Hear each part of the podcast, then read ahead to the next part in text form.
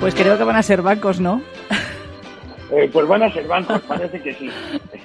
Efectivamente, bueno, pues yo había pensado que uno de los bancos que se ha quedado eh, retrasado en este ejercicio, porque en vez de tener un comportamiento positivo en bolsa, ha perdido casi un 5%, eh, es el Banco de Santander. nosotros creemos que es una buena oportunidad, sigue siendo una gran oportunidad entrar en una entidad financiera internacional eh, que tiene un PER pues, de 5,4 veces, o sea que eh, es el más bajo del IBEX ahora mismo y lo podíamos leer en la prensa esta mañana.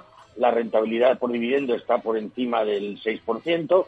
Eh, luego también hemos visto que haya hecho acopio de forma muy significativa de liquidez en los últimos trimestres y está en situación de, de poder adelantar la devolución al BCE de los 88.000 millones eh, que tienen eh, eh, cogidos en las subastas de, litros y, aparte de eso, pues pensamos que se tiene que beneficiar ¿no?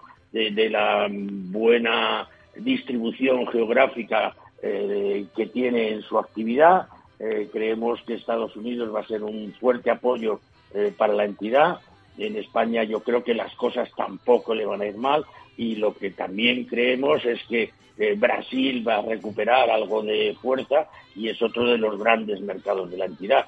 Por no olvidar, por supuesto, Reino Unido, etcétera, eh, cantidad de sitios donde está presente. Pero vamos, yo creo que Santander ahora mismo es una opción para tener en cuenta y que el momento para comprarla es eh, excelente, dado como lo ha hecho a lo largo del ejercicio. Pues nos vamos a quedar con ese consejo, sector bancario para 2023, especialmente Santander. Álvaro Blasco, director de ATL Capital, eh, muchas gracias eh, como siempre y le esperamos eh, la próxima semana. Feliz año. Feliz año igualmente y el año que viene hablamos. Muy bien, hasta luego.